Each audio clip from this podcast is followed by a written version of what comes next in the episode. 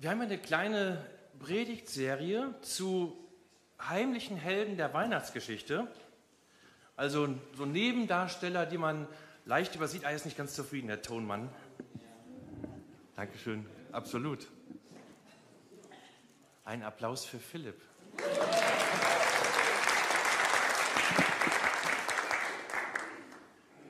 Auch so ein Nebendarsteller hier. Aber ohne Nebendarsteller geht nicht, geht's nicht. Also Nebendarsteller in der Bibel findet man die ganz häufig, weil das Menschen sind, die nicht in erster Linie stehen, in erster Reihe, nicht so sichtbar sind, aber ohne die würde etwas Entscheidendes fehlen. Das ist so ein bisschen, habe ich gedacht, wie beim Fußball. Ähm, wer kann mir Namen nennen von der Mannschaft, die 2014 Weltmeister geworden ist? Spieler. Mario Götze. Mario Götze der hat das Tor geschossen und danach äh, war seine Zeit irgendwie vorbei. Genau, aber Mats Hummels, genau. Wer noch? Thomas Müller. Erik Durm, du bist schon Spezialist. Das ist hart an der Grenze zum Nebendarsteller. Äh, ich habe noch, also genau, Schweinsteiger natürlich, das ist der mit dem Cut im Finale, ne? Manuel Neuer, genau. Ich habe einen gefunden, Julian Traxler. Der hat ein einziges Spiel mitgemacht gegen Brasilien, das 7-1 und danach nicht mehr, davor auch nicht und er ist trotzdem Weltmeister. Also ist auch einer, der in dem einen Spiel eine gute Rolle gespielt hat, aber irgendwie war das nicht so die Figur, die ganz vorne stand.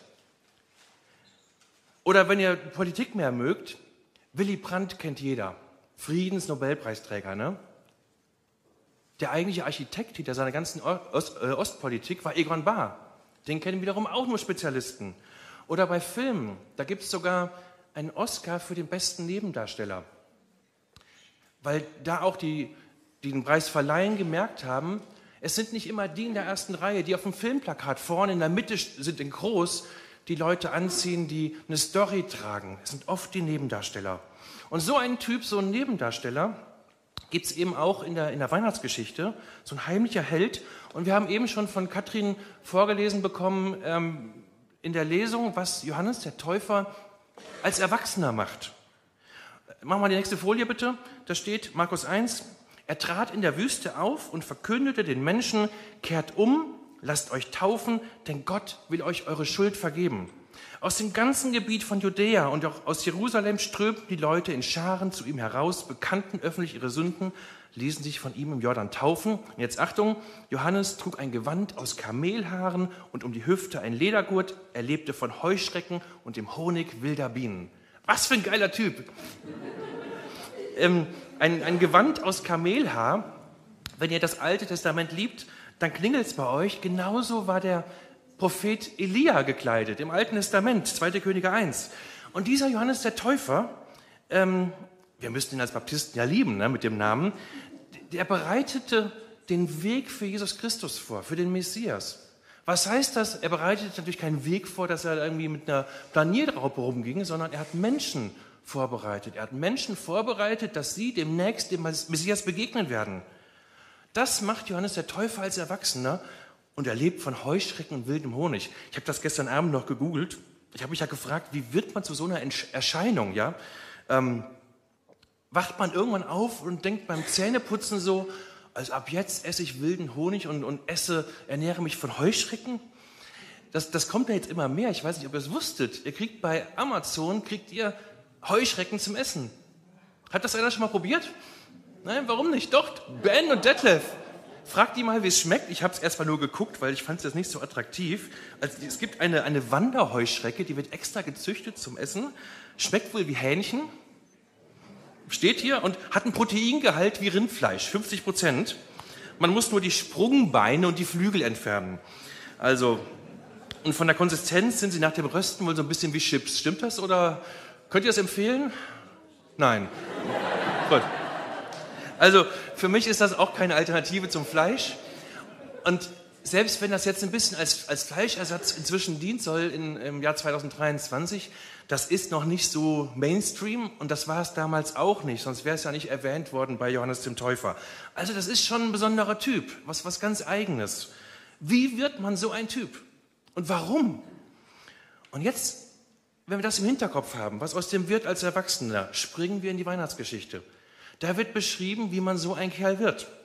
Genau das erzählt uns die Weihnachtsgeschichte, diesen Vorlauf, dass Gott hier von langer Hand in Johannes dem Täufer was angelegt hat. Und da steckt, das finde ich so witzig, was drinsteckt in der Weihnachtsgeschichte, wenn man eben nicht nur guckt auf die heiligen drei Könige, auf Maria und Josef. Letzte Woche hat ähm, Jones uns schon reingenommen in die Geschichte der Eltern von Johannes dem Täufer. Der Priester Zacharias und seine Frau Elisabeth, zwei sehr fromme Menschen, schon älter geworden, leider kinderlos.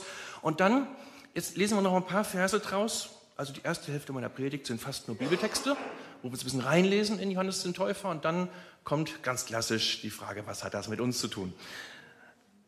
Achtet mal drauf jetzt, nächste Folie, genau in Lukas 1, was hier steht bezüglich Johannes dem Täufer. Der Engel Gabriel steht also vor dem verdutzten Zacharias bei dessen Tempeldienst. Und was sagt der Engel Gabriel? Hab keine Angst, Zacharias. Gott hat dein Gebet erhört um ein Kind. Deine Frau Elisabeth wird dir einen Sohn gebären, den sollst du Johannes nennen. Dann wirst du voll Freude und Jubel sein und noch viele andere werden sich freuen über seine Geburt. Denn er ist vom Herrn zu großen Taten berufen. Als Gottgeweihter wird er keinen Wein und auch sonst kein Alkohol trinken. Schon im Mutterleib wird der Geist Gottes ihn erfüllen. Und er wird viele aus dem Volk Israel zum Herrn, ihrem Gott, zurückführen. Er wird dem Herrn als Bote vorausgehen, im gleichen Geist und mit der gleichen Kraft wie der Prophet Elia. Da haben wir es wieder, der Mantel. Seine Aufgabe wird es sein, das Herz der Kinder, den, äh, das Herz der Eltern den Kindern zuzuwenden und alle Ungehorsamen auf den rechten Weg zurückzubringen. So wird er dem Herrn ein Volk zuführen, das auf sein Kommen vorbereitet ist. Also wir gehen jetzt nicht auf jedes Detail ein, aber was ich finde, was der Kern hier ist, der Engel gibt also nicht nur den Namen vor, noch bevor das Kind geboren ist oder bevor Elisabeth auch nur schwanger wird, der Engel sagt vorher auch schon, das wird ein ganz besonderer Kerl, dieser kleine Johannes. Er ist von Gott, Vers 15, zu großen Taten berufen. Als Gottgeweihter wird er keinen Wein und auch sonst keinen Alkohol trinken. Damit ist ein besonderes Gelübde gemeint. Ihr könnt das nachlesen in 4. Mose 6. Das war so eine freiwillige Kiste, wem die ganzen Gebote vom Alten Testament noch nicht genug waren. Wer sagte, ich will mich noch radikaler Gott hingeben, der konnte so ein temporäres Gelübde ablegen und seine Lebenszeit Gott schenken, besonders für ihn da sein, weil man das wirklich aus eigener Motivation so ein Zeichen setzen wollte.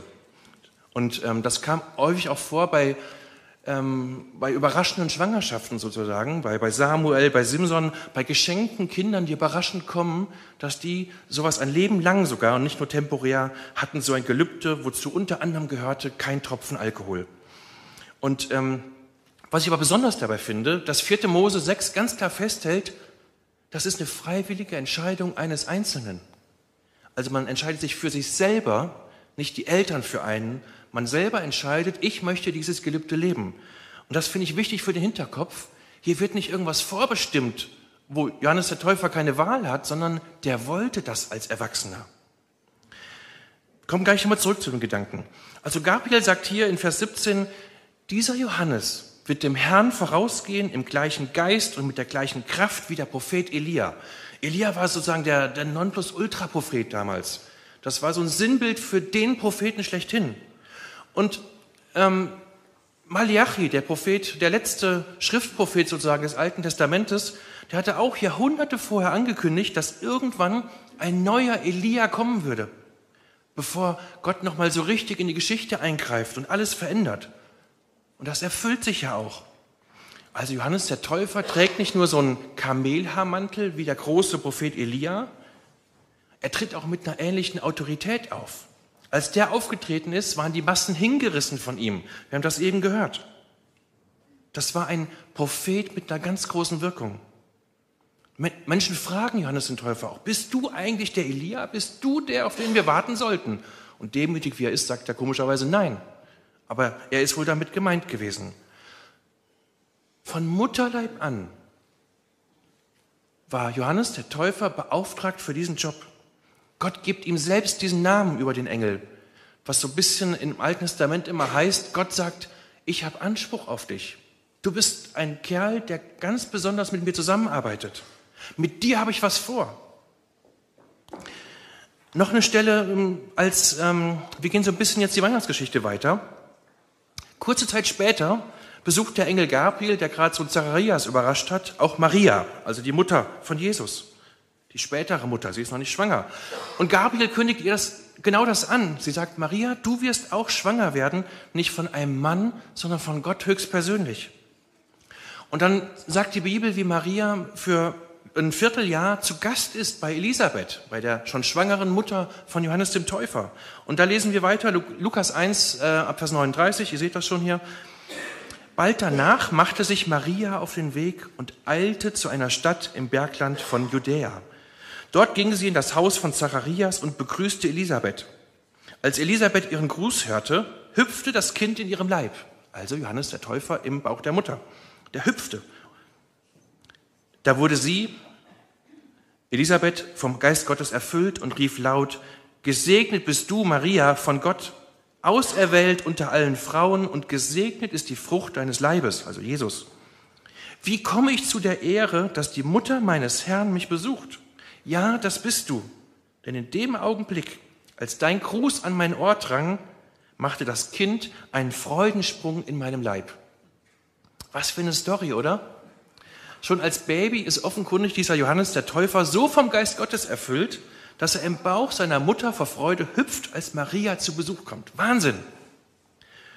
Und es geht weiter. Jetzt, ich glaube, die letzte Stelle, die wir durchnehmen, bevor wir uns fragen, was das für uns heißt.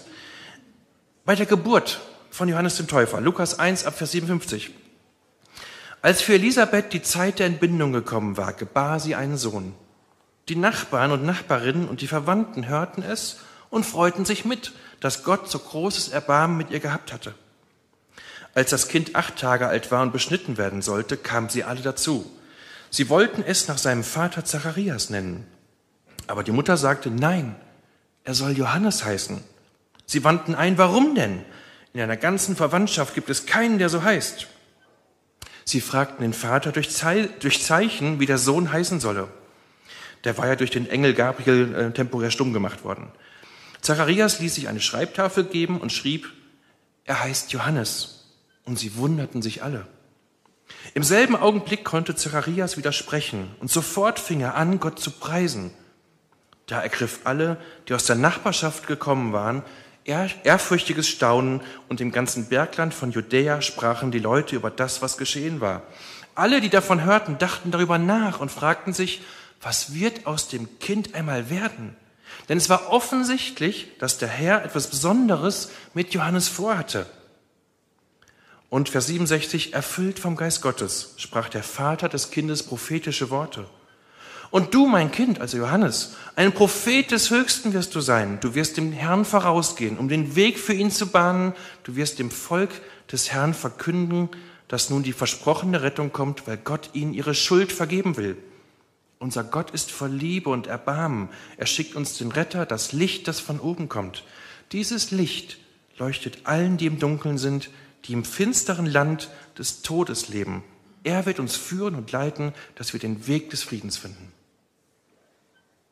Das war jetzt viel Text, aber ihr habt mal ein Gesamtbild. Ihr müsst nicht jedes Detail im Kopf behalten. Aber das ist die Geschichte von Johannes dem Täufer. Eine Kindheit, finde ich, voller Überraschungen, voller besonderer Höhepunkte. Also ich habe so eine Geschichte nicht zu bieten in meiner Kindheit. Habt ihr sowas? Das Einzige, was meine Eltern mir immer erzählen, dass ich kurz nach der Geburt irgendwie einen großen Pipi-Strahl Richtung Krankenschwester gemacht habe. Das war nicht so ruhmreich wie hier. Ich habe das nicht zu bieten, sowas, dass, dass Leute schon kamen und sagten, boah, der Ulrich, das wird mal einer. Leider nein. Trotzdem finde ich ein paar Punkte hier drin, wo ich denke, wow, das, das hat uns auch was zu sagen. Vielleicht eine Liga unter Johannes dem Täufer, vielleicht auch zwei Ligen drunter. Aber so dieses Prinzip, das bleibt. Und für mich ist eine Sache, die ich hier entdecke, dass Gott mit ganz viel Vorlauf etwas anlegt bei Johannes dem Täufer. Gott will, dass Johannes der Täufer seine Berufung lebt, dass er seinen Auftrag wahrnimmt, weil er wichtig ist. Vom Mutterleib an hat Gott was Besonderes mit diesem Kerl vor. Und von langer, langer Hand bereitet er ihn darauf vor. Und meine These, das macht Gott immer noch so.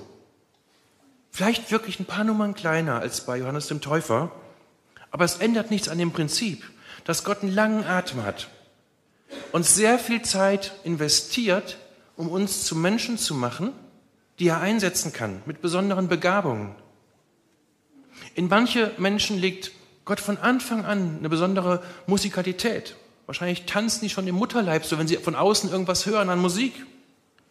Und daraus können dann Menschen werden, wenn sie größer werden, die genau das professionalisieren, die Menschen in den Lobpreis führen können, die andere mit Musik berühren können. In anderen Menschen legt Gott von Anfang an ganz viel Sensibilität rein, was so das Zwischenmenschliche betrifft. Dass sie ganz feines Gespür haben, was da gerade los ist für eine Stimmung. Eine ganz besondere Wahrnehmung für andere. Damit sie auch das einsetzen können. Jeder Mensch kann irgendetwas besser als die meisten anderen. Und das ist ein Auftrag für uns. Der Auftrag, den Gott von Anfang an für Johannes den Täufer hatte, war, er soll Menschen vorbereiten auf den Auftritt von Jesus Christus. Er soll Menschen zu Gott führen wieder. Und das ist ein Auftrag, den wir auch immer noch haben. Wir alle, die wir an Gott glauben, haben den Auftrag, Menschen vorzubereiten darauf, dass ihnen irgendwo in ihrem Leben Jesus Christus begegnen wird. Wir sind überzeugt davon, dass Gott früher oder, Mensch, früher oder später jeden Menschen nahe rücken will auf die eine oder andere Weise anspricht und sagt, hier, ich hätte gern Kontakt mit dir, hast du auch Lust? Und wie offen Menschen dann sind für die Begegnung mit Gott, hängt davon ab, ganz wesentlich, was sie vorher für Erfahrungen gemacht haben mit Gemeinde, mit Menschen, die glauben. Waren die authentisch? Waren die sympathisch? Waren die nervig? Das macht ganz viel aus in Bezug auf die Tatsache, ob ich dann bereit bin, mich darauf einzulassen, wenn Gott mich anspricht. Ob ich offen bin, ob ich interessiert bin oder abgeschreckt bin. Und wir haben das Privileg, dass wir den Leuten erzählen können, diese gute Botschaft, Jesus ist gekommen, vor 2000 Jahren Weihnachten. Er wollte uns Menschen nah sein. Er hat uns so geliebt, dass er sogar den Tod davor nicht zurückgeschreckt ist. Und er will uns so nahe sein, dass er in uns wohnen will. Wenn wir ihn einladen, wenn wir ihm Platz bereiten, wenn wir die Tür öffnen. Das ist unser Job. Durch die Art und Weise, wie wir leben, vorzumachen, dass Glaube etwas Gutes ist, dass Glaube uns weiterbringt, uns heilt, uns gesund macht, nicht vielleicht zwingend körperlich, aber heil macht, dass es gut tut, mit Gott eng zusammenzuleben. Johannes der Täufer, so eine schräge Figur er auch ist, der wird ja von den Leuten als sehr authentisch wahrgenommen, als sehr glaubwürdig, als echt, weil er seine Berufung lebt und weil er sich richtig darauf vorbereitet hat, auf die Rolle, die er spielen soll. Ich habe eben schon gesagt, diese Nazirea-Rolle, 4. Mose 6, das ist was Freiwilliges. Niemand hat Johannes den Täufer gezwungen, dieses Leben zu leben. Wenn wir schauen, nächste Folie bitte, Lukas 1, Vers 80, da steht, der kleine Johannes wuchs heran und nahm zu an Verstand. Später zog er sich in die Wüste zurück, bis zu dem Tag, an dem er unter dem Volk Israel offen mit seinem Auftrag hervortreten sollte. Das finde ich ganz, ganz wichtig. Als er erwachsen wird und größer wird, hat er diese Berufung, die er gespürt hat, die ihm vermittelt worden ist, angenommen. Er hat sich entschieden, das zu leben. Er hat sich entschieden, in die Wüste zu gehen, in die Stille, wahrscheinlich zur Vorbereitung darauf, dass er sensibel ist für Gottes Stimme, dass er sie hört, wenn er irgendwas sagen soll, weil er es weitergeben soll. Gott beruft, begabt und beauftragt Menschen. Er hat mit Menschen was Besonderes vor und hat auch mit dir was Besonderes vor. Aber wenn Gott Menschen beruft, dann drückt er uns nicht seinen Willen auf. Gegen unseren Willen werden wir nirgendwo eingesetzt. Und es gibt ja auch die berühmte Geschichte im Neuen Testament, wo Jesus einen jungen Mann berufen will. Und der kriegt es nicht übers Herz, diesen letzten Schritt zu gehen. Und da steht, dass Jesus traurig ihm hinterherguckt. Nicht jede Berufung, die Gott aussprechen möchte, glückt. Gott wartet darauf, dass wir auch wollen, dass wir die Berufung, die Gott für uns im Kopf hat, akzeptieren, annehmen, gut finden und ausleben. Er wartet darauf, dass wir uns darauf einlassen und mitmachen. Ganz banal, wenn Gott dich musikalisch begabt, dann kannst du es brach liegen lassen oder du investierst ins Üben bis du Schwielen an den Fingern hast. Aber dann lebst du vielleicht eher deinen Auftrag, als wenn du sagst, ich könnte ja. Und dann lebst du im Konjunktiv. Gott ist darauf angewiesen, dass wir unsere Berufung akzeptieren und auch so annehmen. Und das ist nicht immer ein Schritt, den man einfach so macht. Und das finde ich auch so ehrlich in der Bibel. Guckt euch Mose an. Gott beruft ihn, Mose sagt, ich kann nicht so gut reden. Aber später lässt er sich darauf ein und was der erlebt, ist der Wahnsinn. Jesaja sagt, oh, danke für die Berufung, aber ich bin da nicht so gut drin. Er lässt sich darauf ein. Jeremia sagt, ich bin doch viel zu jung dafür. Vielen Dank für die Berufung, ich bin viel zu jung. Doch er lässt sich darauf ein, weil er merkt, Gott hat sich Gedanken damit gemacht. Die Bibel ist voll von Menschen, die sich einlassen auf das, was Gott mit ihnen vorhat. Und deswegen erleben sie was Besonderes. Deswegen haben sie Wirkung. Die Geschichte der Christenheit ist voll von so Menschen, die prägen, weil sie den Mut hatten, das ernst zu nehmen. Die Gemeindegeschichte, auch die Geschichte der Christuskirche in Gütersloh, ist geprägt von Menschen, die gesagt haben, ich spüre eine Berufung, Menschen bestätigen mir das und ich lasse mich darauf ein in verschiedensten Bereichen. Johannes der Täufer sagt genau das als junger Erwachsener. Ich erkenne, dass Gott mit mir was vorhat und ich habe den Mut, mich darauf einzulassen. Ich gehe in die Wüste. Für ihn hieß das einfach, ich bin aufmerksam für das, für Gottes Stimme. Ich will die raushören. Ich muss geübt darin sein, als Prophet Gottes Stimme rauszufiltern.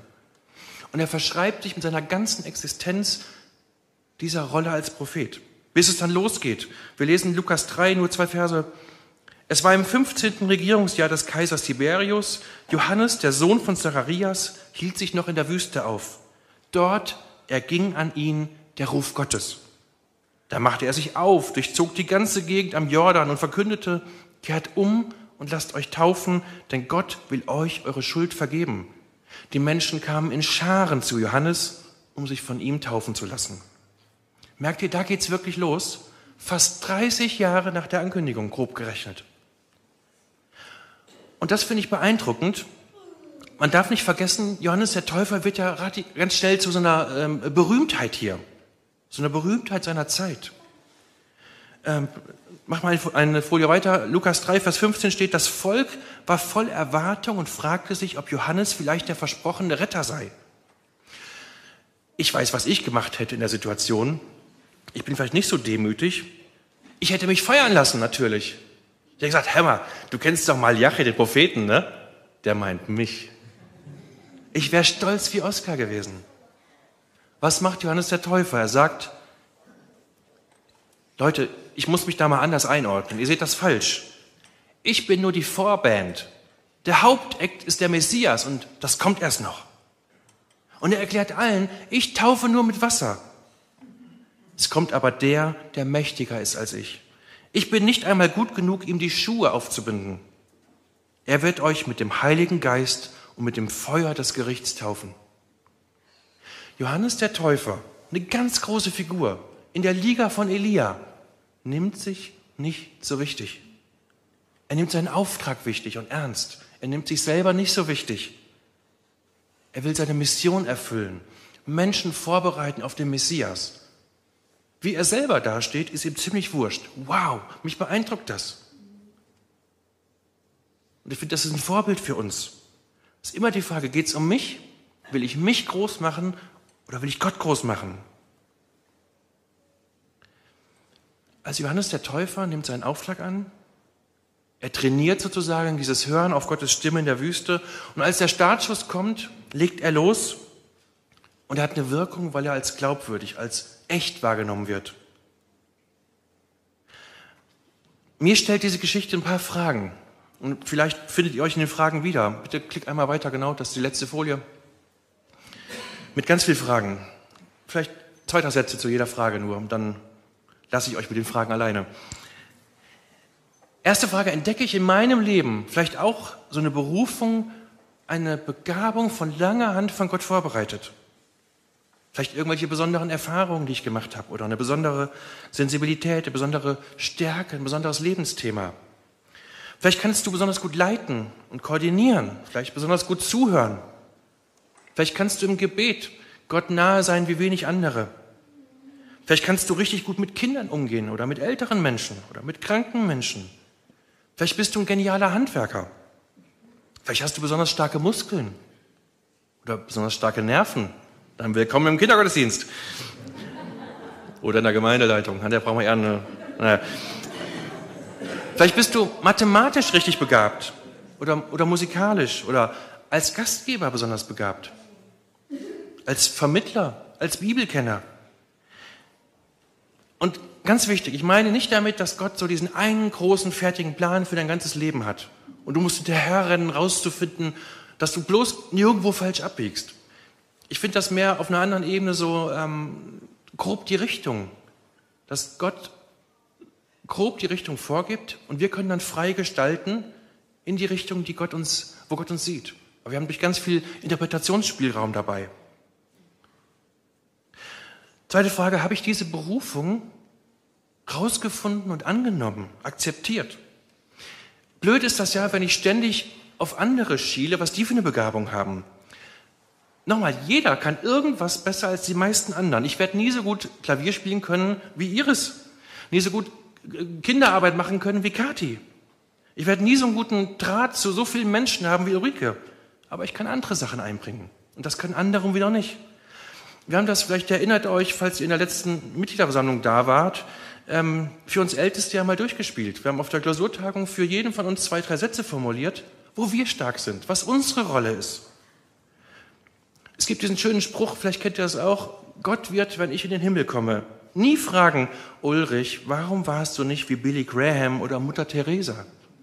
Er wird immer fragen, Ulrich, warum warst du nicht Ulrich Müller? Was ich in dich reingelegt habe, wo kam das raus?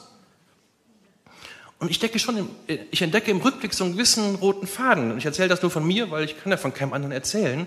Macht für euch selbst mal Gedanken, was das bei euch sein könnte. Ich habe schon als Kind mit Playmobil Gemeinde gespielt. Ich habe mir mit 13 zu Weihnachten schon Bibelkommentare gewünscht. Wo ich denke im Nachhinein, ja, wow, da habe ich schon was gesehen, was ich jetzt immer noch mit Leidenschaft mache. Und das schlägt sich nach in diesem, äh, schlägt sich nieder in dem Satz, den wir formuliert haben für mich. Da steht einfach drin, ich bin leidenschaftlicher Bibelausleger. Ich liebe das. Und ich will dir Mut machen, auf die Suche zu gehen, egal wie alt du bist, was bei dir angelegt ist. Ähm, wenn du magst, und mir deine Mailadresse gibst, schicke ich dir auch ein bisschen Material dazu. Einmal in Richtung Gabentest, was immer hilft, und zweitens auch äh, aus zwei Büchern so Auszüge, die einem helfen, auch so einen Satz zu formulieren. Wer du bist, was Gott in dich reingelegt hat. Vielleicht findest du es damit leichter raus. Ich schicke dir das gerne zu. Drittens, was investiere ich, um die in mich reingelegte Begabung und Berufung bestmöglich umzusetzen, also für Jesus einzusetzen? Johannes der Täufer zog sich zurück in die Wüste. Das wäre nicht so ganz mein Ding, aber für ihn war das das, was dran ist. Er nahm die Einsamkeit in Kauf und einen etwas eingeschränkten Menüplan. Trotz Begabung fällt einem doch nicht alles in den Schoß. Begabung ist immer erst der Anfang. Und dann ist die Frage, was mache ich draus?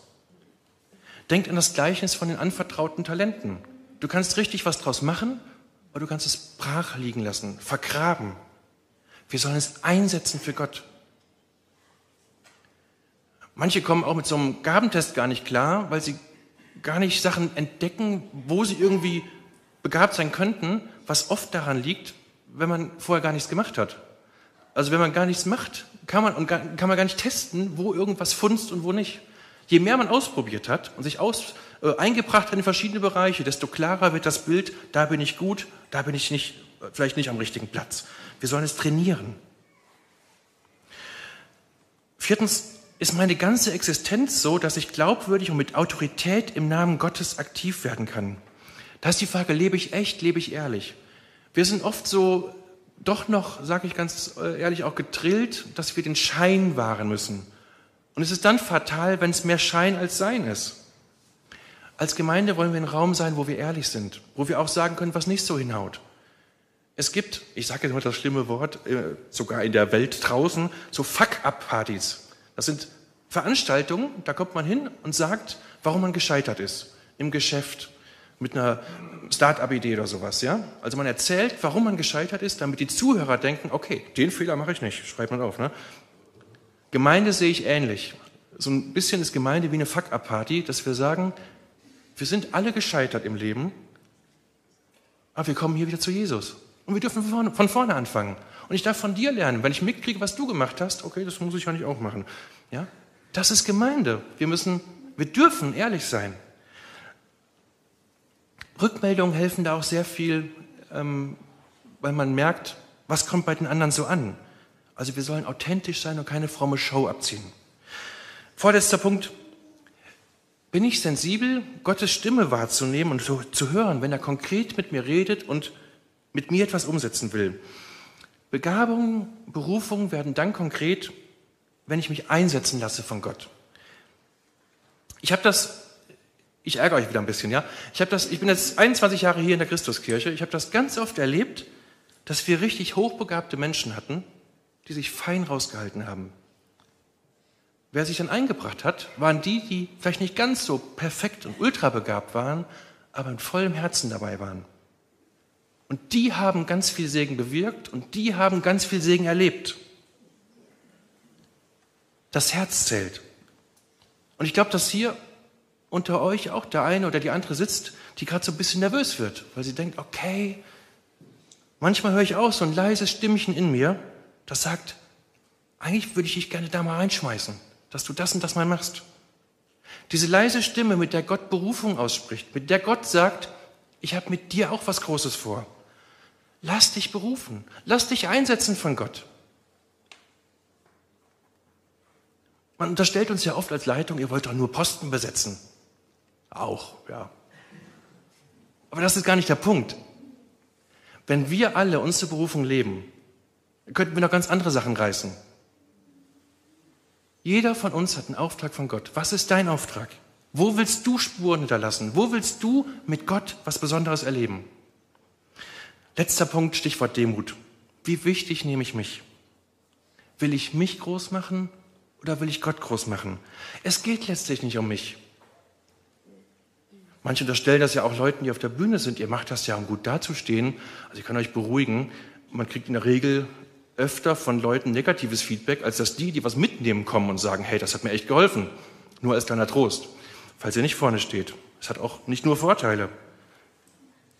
Egal wie, wie gut ich rauskomme, wenn ich Verantwortung übernehme, ich bin nur ein Nebendarsteller. Es geht nicht um mich. Ich muss nicht groß rauskommen. Und wer Ruhm und Ehre will, ist falsch im Einsatz für Gott. Gibt's nicht. Gott die Ehre. Ihn wollen wir groß machen. Auf ihn verweisen wir. Wir sind nur die Nebendarsteller. Aber auch als Nebendarsteller spiele ich eine wichtige Rolle, als Verbindung zwischen Menschen und Gott. Wie Johannes der Täufer. Amen.